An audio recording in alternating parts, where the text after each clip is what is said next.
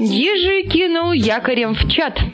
А в сущности, голые коки — это прекрасно. Ах, ребятушки, какие вы шалунишки. Ну, у меня тоже что-то получилось. Гальюл оказался закрыт. Ведь была санитарная зона. Кокмашкой махать не умел. Он только готовил пайку на шайку. Главное, что вовремя под руками оказался обрез. Но Кок в него, к сожалению, не влез. Вот такая грустная история про бедного Кока, Машку, Обрез и Гальюн.